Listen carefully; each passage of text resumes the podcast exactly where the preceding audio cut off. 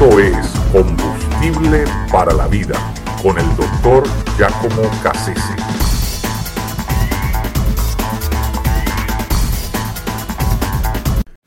Aprender. Aprender es una de las cosas más importantes que debe estar eh, en el espíritu de una persona que, que se llama cristiano, que se siente discípulo de Jesucristo. En el momento que nosotros dejamos de aprender, eh, en ese momento dejamos de crecer, porque nuestro crecimiento espiritual es, proporcional al nivel de revelación que nosotros tenemos.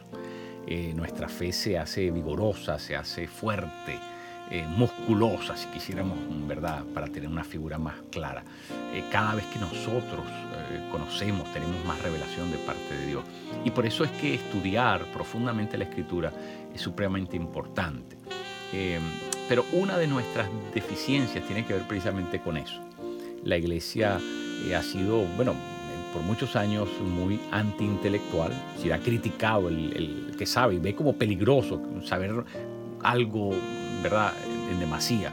Y, o por otro lado, pues la iglesia peca de un pragmatismo, es decir, eh, solamente saber aquello que, que, abre la llave, que soluciona el problema, que eh, sin, sin, tener más contexto que el poder resolver puntualmente cosas. Es muy pragmática en ese sentido. Y, y eso también hace daño, porque eh, eso eh, lo que pasa es que formamos gente tan a la prisa que, que, bueno, solamente mm, pueden funcionar para cosas muy puntuales, pero cuando lo sacas de allí, entonces ya no pueden resolver. Y entonces lo que pasa con eso es que dan una imagen de la fe cristiana como muy improvisada, eh, chapucería, ¿no? O sea, eh, dan, dan una imagen de que, bueno, estos, estos cristianos realmente no están bien formados. Y, y, se nota porque comienzan a, agrietarse muy rápido, especialmente cuando tienen que lidiar con asuntos, ¿verdad?, que les son completamente ajenos y, y ven como la persona comienza a balbucear y a decir cosas que, bueno, por último, infaman, dejan mal parado a, a la fe cristiana, porque se nota la, falta de preparación, de formación, eh, digamos, intelectual de la persona. Y entonces yo creo que eso tenemos que superarlo. Tenemos que convertirnos en grandes estudiosos de la palabra. Tenemos que ser acuciosos, incisivos. Tenemos que aprender a, profundizar mucho en las cosas de Dios. Eh, y, y, por supuesto, eso significa que, que, tenemos que tener un dominio extenso de, de, de, de, las disciplinas que tienen que ver con, con el estudio de las escrituras. Eh, es supremamente importante.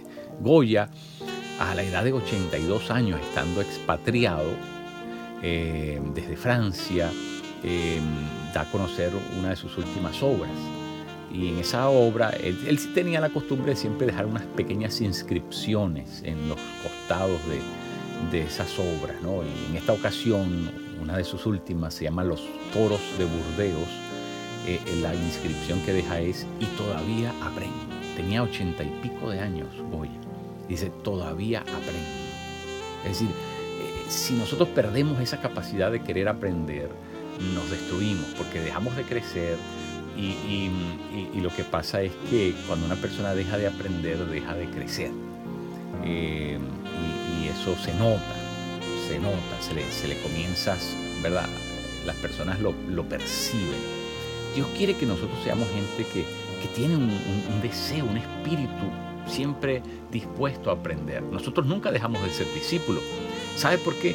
Porque siempre tenemos que tener la disposición de aprender. Cuando Jesús dice aquello de que no le den, no le echen las perlas a los cochinos, en el contexto realmente de lo que se está hablando es de la gente que no le da el justo valor la revelación bíblica, no, no, no, la, no, la, no la aprende, no la medita, no la reverencia, no se la toma en serio.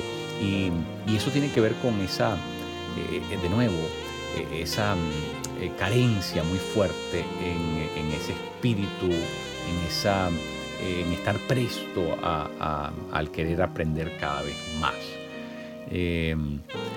Billy Graham le hicieron la pregunta, ¿qué pasaría si el mundo se acaba en, en tres años? ¿Qué haría usted con esos tres últimos años?